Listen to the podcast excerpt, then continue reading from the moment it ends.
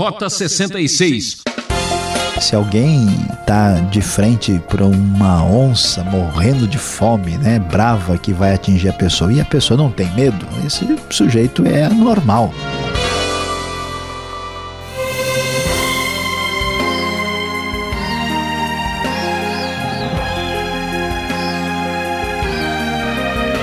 Fortes emoções estão reservadas neste programa do Rota 66. A trilha que nos livra dos perigos e nos leva seguro. Vamos concluir nosso estudo na primeira carta do apóstolo João, capítulos 4 e 5. Nosso assunto será testado e aprovado. O professor Luiz Saião vai comentar sobre a influência e estrago que uma heresia pode provocar na vida das pessoas. Vamos entender o que significa pecado para a morte. Será que corremos esse risco? O verdadeiro cristão está livre do diabo? Isso e muito mais agora para você.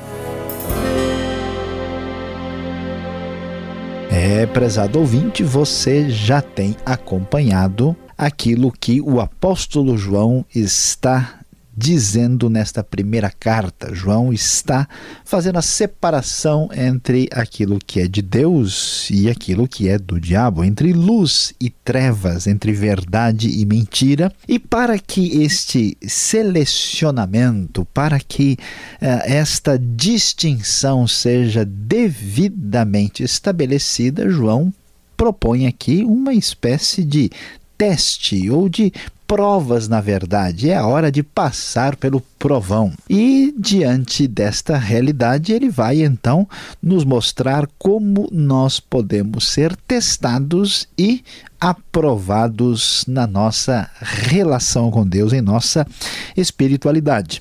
João, então, como nós já mencionamos e vamos repetir aqui, é, ele diz que a primeira prova que mostra se alguém é de Deus ou não é a prova fraternal, é a prova de que esta pessoa está alinhada com o amor de Deus.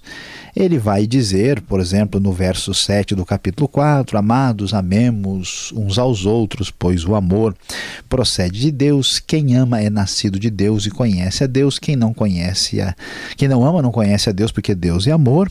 E vai nos mostrar que esta prática deste amor é a verdadeira comprovação de que somos da parte de Deus. Não há dúvida a respeito disso. Ah, no entanto, João vai dizer: olha, não é só esta prova fraternal que comprova esta realidade. Nós devemos amar uns aos outros porque Deus nos amou antes, isto veio dele, né? O amor não tem origem em nós originalmente, mas João também vai um pouco mais adiante, vai nos mostrar que é necessário passar por um, um outro teste, uma outra prova. Esta segunda prova apresentada é a prova ética, a prova doutrinária. Nós vimos já sendo dito que aquele que pertence a Deus, aquele que está em Cristo, não pode viver no pecado, não pode viver numa vida que vá contra aquilo a que a palavra de Deus nos ensina. Portanto, é importante prestar atenção neste segundo teste que é igualmente importante, que não é tão enfatizado aqui no capítulo 4 e 5, mas já foi mencionado. Agora, João vai apresentar uma outra situação onde devemos ser testados. Veja só como começa o capítulo 4. Amados, não creiam em qualquer espírito, mas examinem os espíritos para ver se eles procedem de Deus, porque muitos falsos profetas têm saído pelo mundo. Vocês podem reconhecer o Espírito de Deus deste modo: todo espírito que confessa que Jesus Cristo veio em carne procede de Deus, mas todo espírito que não confessa Jesus não procede de Deus. Esse é o espírito do anticristo, acerca do qual vocês ouviram que está vindo e agora já está no mundo. João vai nos apresentar agora a prova, o teste de doutrina. Alguém que é de Deus de fato precisa passar no teste fraternal, precisa passar no teste ético e também no teste doutrinário.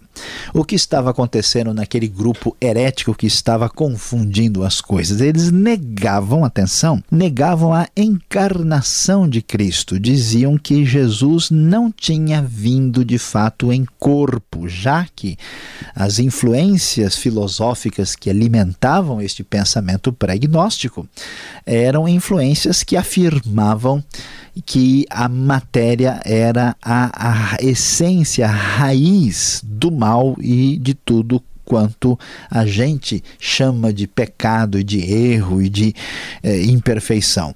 Consequentemente, Jesus, sendo um ser espiritual iluminado, não poderia ter vindo ao mundo de fato em corpo e em carne. E, portanto, este pensamento estranho que eh, negava a encarnação de Cristo e, consequentemente, negava também a verdadeira ressurreição de Cristo, João vai dizer: Este é o espírito do anticristo. Ninguém pode ser verdadeiro cristão negando a essência doutrinária da fé. Tem muita gente que tem aí às vezes muito amor no coração, muito boa vontade, muita às vezes até sinceridade, mas isso não comprova que esta pessoa está seguindo a verdade. Portanto, João diz: olha, vocês não podem concordar com isso. Jesus é aquele que a Bíblia afirma que ele é. Tanto é que, olhando um pouco mais adiante, nós vamos observar no verso 14 um outro texto que merece uma atenção especial. O texto diz: E vimos e testemunhamos que o Pai enviou seu Filho para ser o Salvador do mundo. Se alguém confessa publicamente que Jesus é o Filho de Deus, Deus permanece nele e ele em Deus.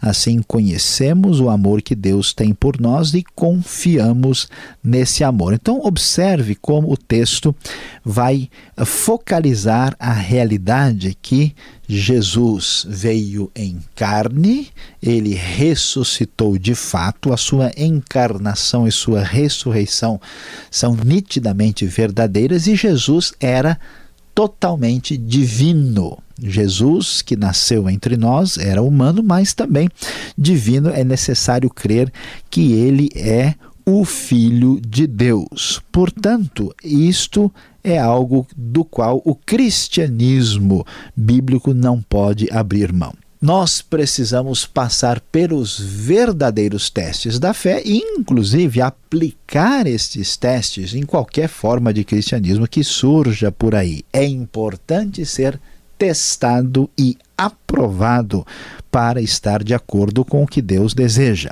No entanto, no meio de toda essa história de prova e de comprovação e de teste, João tem um aspecto muito tranquilo. O que se destaca nesse desfecho desta carta tão bonita é, em primeiro lugar, o amor que é a base de tudo. Veja que, na verdade, ninguém vai ser doutrinária e eticamente corretos diante de Deus sem entender a essência do Evangelho. Este amor é muito claro que o texto tem a nos dizer. Ele diz que só conhecemos a Deus pelo amor, porque Deus é amor. Foi assim que Deus manifestou o seu amor entre nós. Ele enviou o seu Filho unigênito ao mundo para que pudéssemos viver por meio dele. Nisto consiste o amor, não em que nós tenhamos amado a Deus, mas em que ele nos amou e enviou seu Filho como propiciação pelos nossos pecados. Ou seja, o amor, que é a marca registrada do cristianismo do Novo Testamento, ele começa em Deus e, portanto, a nossa espiritualidade deve existir como uma reação adequada e correta é este amor de Deus. Quando alguém está em sintonia com este amor, se sente perdoado, entende quem Deus é, se livra de todas as suas perturbações esquisitas, desnecessárias da vida, então fica fácil a gente amar o próximo, então fica muito mais fácil ter desejo de viver corretamente e da maneira que agrada a Deus, então fica muito mais fácil dar atenção à doutrina da palavra de Deus, porque nós estamos aí devidamente amaciados por este amor de Deus. Além disso, o que nos surpreende nesse testado e aprovado também é a confiança extraordinária de que, apesar das heresias, dos conflitos, das complicações, nós temos a garantia de nossa vitória em Cristo Jesus. Veja só que maravilha! Olhando em 1 João capítulo 5, verso 4, o texto diz: O que é nascido de Deus vence o mundo, e esta é a vitória que vence o mundo, a nossa fé. Quem é que vence o mundo? Somente aquele que crê que Jesus é o Filho de Deus. Veja que maravilha, veja que expectativa surpreendente e extraordinária vamos encontrar nesta carta tão bonita nós temos a confiança de que Deus nos atende, está conosco e que seremos vitoriosos. Escrevi-lhe estas coisas, vai dizer o final da carta, a partir do verso 13, a vocês que creem no nome do Filho de Deus, para que vocês saibam que têm a vida eterna. Esta é a confiança que temos ao nos aproximarmos de Deus e pedirmos alguma coisa de acordo com a vontade de Deus. Ele nos ouvirá. E se sabemos que ele nos ouve em tudo o que pedimos, sabemos que temos o que dele pedimos. E ele ainda vai adiante e vai nos dizer o seguinte no desfecho da carta: Sabemos que todo aquele que é nascido de Deus não está no pecado, e aquele que nasceu de Deus o protege, o maligno não o atinge. Sabemos que somos de Deus e que o mundo todo está sob o poder do maligno. Sabemos que também que o Filho de Deus veio e nos deu entendimento para que conhecemos aquele que é o verdadeiro e nós estamos naquele que é o verdadeiro em seu Filho Jesus Cristo. Este é o verdadeiro Deus e a vida eterna. Meu prezado ouvinte, diante de certas complicações na vida, a gente fica desanimado. Quando a gente lê João falando com os hereges e combatendo o erro e criticando as coisas equivocadas e passando aqui as provas, os testes que são aqui apresentados, teste fraternal, teste ético, teste doutrinário, a gente fica até preocupado, mas a grande verdade é que João fala da grande vitória e da certeza de que todo aquele e está em Cristo. Você que está me ouvindo, preste bem atenção e não se esqueça disso. Quem está em Cristo Jesus e recebeu em sua vida o amor de Deus, certamente será testado, mas será aprovado.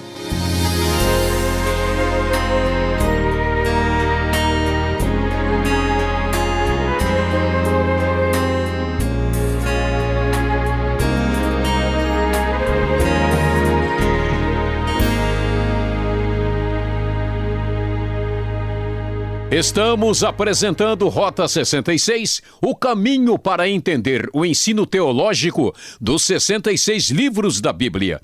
Estamos concluindo a primeira carta de João, tema Testado e Aprovado. O Rota 66 tem produção e apresentação de Luiz Saião e Alberto Veríssimo. Na locução, Beltrão, seu amigão. E não esqueça, participe, escreva para rota66 arroba transmundial.com.br ou caixa postal 18.113 CEP 04626-970 São Paulo, capital. Fique agora com perguntas e respostas.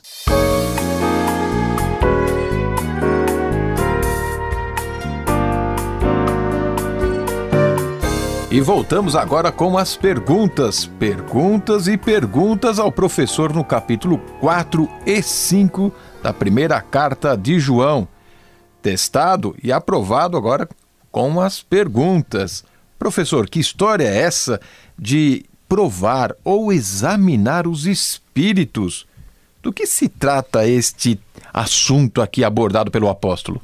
Pastor Alberto, é, às vezes algumas pessoas leem aí o início né, de 1 João 4 e ficam confusas, né? Afinal de contas, provar o espírito não é né, dar uma lambida para saber que gosto ele tem. Né? Examinar o espírito não significa você botar lá e como é que é isso? Agora, será que eles estavam falando com espíritos que dominavam pessoas? Não é bem isso que estava acontecendo. A gente consegue entender isso lendo a sequência, porque ele fala de falsos profetas que tinham saído pelo mundo. A ideia da profecia é que a inspiração que vinha da profecia tinha origem em um espírito.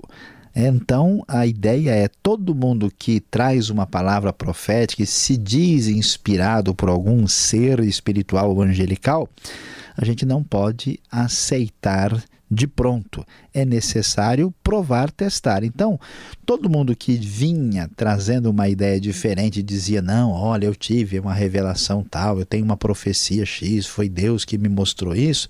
Aí a palavra de Deus diz: ó, se esse pessoal está dizendo que Deus afirmou que Jesus não veio em carne, isso não é de Deus. Isso mostra para gente que a gente deve prestar atenção em tudo quanto é é, manifestação espiritual e examinar isso à luz da palavra de Deus. Bom, você falou agora, mencionou Jesus em carne. Seria esta a maneira correta de testar um espírito perguntando se Jesus veio em carne?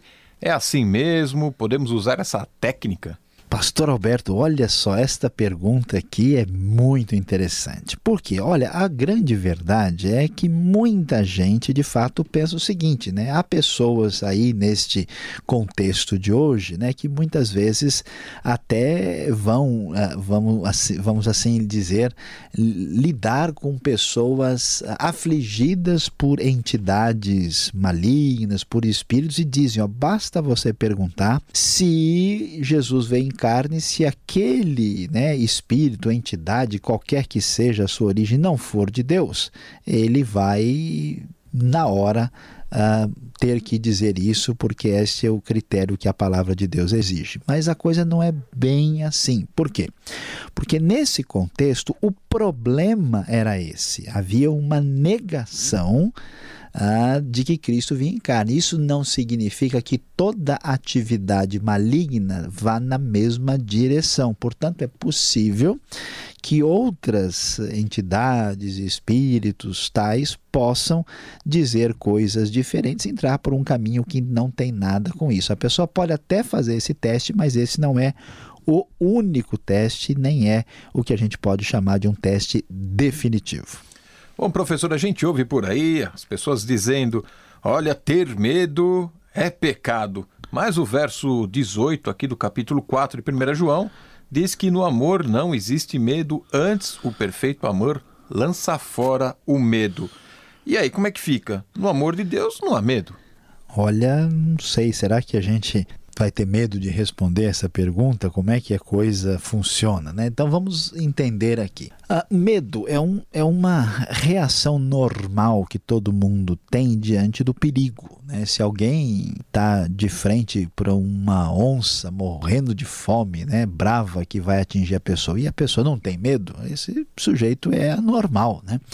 O medo faz parte da vida. Aqui, quando o texto diz que o perfeito amor lança fora o medo, está falando da nossa relação com Deus. O contrário, né? o perfeito amor expulsa o medo, porque o medo supõe castigo. É o relacionamento incorreto que as pessoas muitas vezes têm com Deus, achando que a relação com Deus se baseia no mandamento, na proibição e, portanto, no medo de ser castigado. A relação com Deus se baseia no amor de Deus que nos perdoa. Então, quem tem medo de Deus, quem se relaciona com Deus na base dessa atitude, não está entendendo direito o Evangelho. Então, nesse sentido, esse medo se opõe ao que a palavra de Deus nos ensina.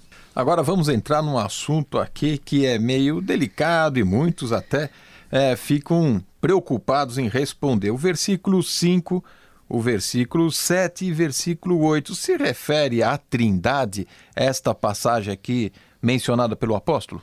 Pastor Alberto, a coisa aqui realmente é bem mais complicada e mais difícil. O que, que acontece aqui? Nesse texto, né, a gente vai ter uma variação de uma versão para outra, né? O que, que vai a, a, apresentar? Então, por exemplo, a própria NVI vai dizer: há três que dão testemunho, o Espírito, a água e o sangue, os três são unânimes. No entanto, há outros. Uh, há outras versões que incluem aqui alguns outros manuscritos e colocam lá a, a te, aqueles que dizem testemunho no céu, o Pai, a Palavra e o Espírito Santo, esses três são um, e há três que testificam na terra, o, o Espírito e assim por diante.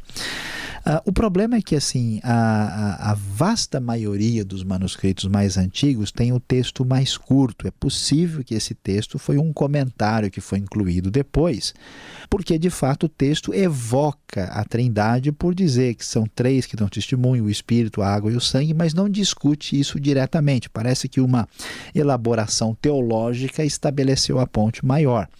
A Trindade é uma realidade, é uma doutrina bíblica, mas aqui a ideia, combatendo o pensamento dos gnósticos, é dizer: olha, Jesus é de fato Filho de Deus, podemos confiar nisso, porque isso foi confirmado pelo próprio Espírito, pela água, falando do batismo de Jesus e até associando, porque o Espírito de Deus confirmou isso lá, né? E o sangue que são que é uma referência à sua morte, Jesus morreu de verdade para esses que estão negando o corpo. Então, o sentido do texto caminha nessa direção para que nós tenhamos a convicção de que Jesus é de fato o filho de Deus que foi encarnado e ressuscitou de verdade. Já no final da primeira carta, capítulo 5, aparece aqui um verso que chama atenção: pecado para a morte. Que pecado é esse que leva para a morte? Está aqui no verso 16. Pastor Alberto, hoje o negócio está complicado, hein? Tá difícil. As perguntas todas são perguntas bem assim exigentes. Olha, este pecado para a morte é um pecado que tem levado os estudiosos a discutirem. Um número limitado deles imagine que, imagina que o pecado para a morte podia ser morte física, como é o caso de 1 Coríntios. Mas aqui nesse caso parece que não. Parece que o pecado pode envolver a morte no sentido espiritual. E a pessoa que está nessa situação não vale a pena nem interceder por ela. O que está acontecendo? Parece que a referência aqui é exatamente a pessoa da igreja que entra nessa heresia pré-gnóstica e nega Cristo. Ou seja, depois de ter ouvido tudo, ter conhecido tudo, pessoa ainda rejeitar a realidade de que Cristo é o Filho de Deus e o Salvador para o pecado, ela fecha o seu coração de tal forma que não há mais retorno. Parece que esse pecado que leva à morte, como diz a NVI, é uma referência à apostasia. Nesse sentido, 1 João combina com o que diz, por exemplo, o livro de Hebreus. Agora, o verdadeiro cristão, ele está livre do diabo, da ação do inimigo? Pois é, os versos 18 e 19 do capítulo 5 vão trazer um pouco de luz sobre isso. Ele diz que quem é nascido de Deus não está no pecado. Essa referência é ao cristão. Depois ele diz: aquele que nasceu de Deus o protege. Esse aquele que nasceu de Deus, algumas Bíblias colocam até letra maiúscula, referência a Cristo. Cristo nos protege e o maligno não o atinge. Sabemos que somos de Deus e que o mundo todo está sob o poder do maligno. O cristão pode receber influência do mal, pode ser tentado pelo mal, mas ele está seguro em Cristo, que é mais poderoso. É muito improvável aceitar a ideia de que um verdadeiro cristão, por exemplo, pode ficar endemoniado. O verdadeiro cristão não está livre da presença e da atuação do diabo, mas está protegido por Cristo contra o poder do maligno. Obrigado, Sam, pelas respostas e você continue ligado. Vem agora uma palavra final para você.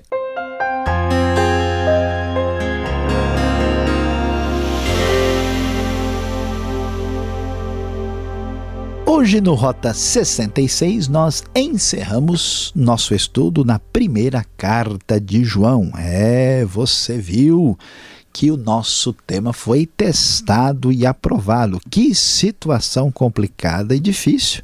Nos dias do apóstolo João, a igreja enfrentando uma heresia que negava a realidade de Cristo, que praticava discriminação entre as pessoas e ainda tinha os seus adeptos tinham um comportamento moral vergonhoso e equivocado. Às vezes a gente vê tanta coisa esquisita e negativa no universo religioso que a gente fica até desanimado, mas meu prezado ouvinte, eu peço que você preste atenção e fique tranquilo, porque apesar das heresias, do pecado e de cada confronto perigoso, o verdadeiro cristão deve saber que, pela fé em Cristo, ele é vitorioso.